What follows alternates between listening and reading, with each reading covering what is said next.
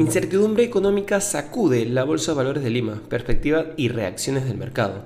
Inversiones al día llega gracias a New Road, tu mejor solución en inversiones. Contáctanos. Hoy, en el plano local, la Bolsa de Valores de Lima podría perder atractivo a raíz de las crecientes expectativas generadas en torno a un menor crecimiento del PBI.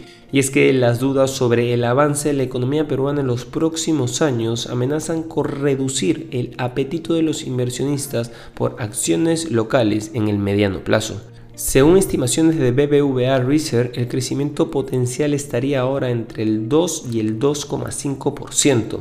Hoy el ratio PER para el S&P BBL es de 8.1 de acuerdo con datos de Bloomberg. Este nivel, que arrastra un sesgo a la baja durante los últimos meses, es inferior a los registros de años anteriores.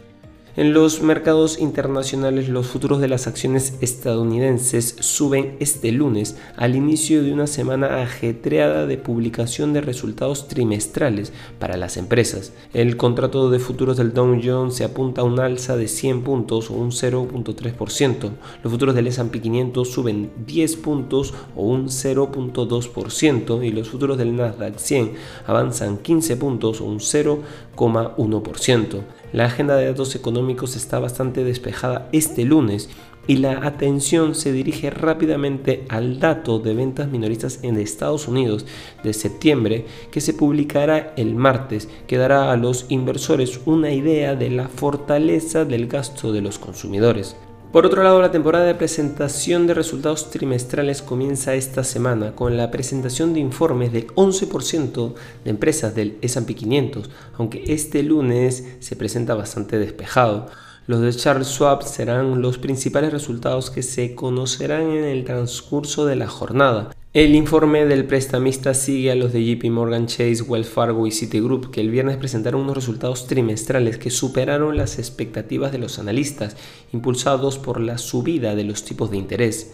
Siguiendo con el tema bancario, Bank of America y Goldman Sachs publicarán sus informes antes de la apertura del martes. Y no queremos irnos sin mencionar que un líder empresarial de 35 años de una rica dinastía exportadora de frutas, Daniel Novoa, será el próximo presidente de Ecuador, después de ganar las elecciones del domingo con la promesa de restaurar el orden en una nación devastada por la violencia.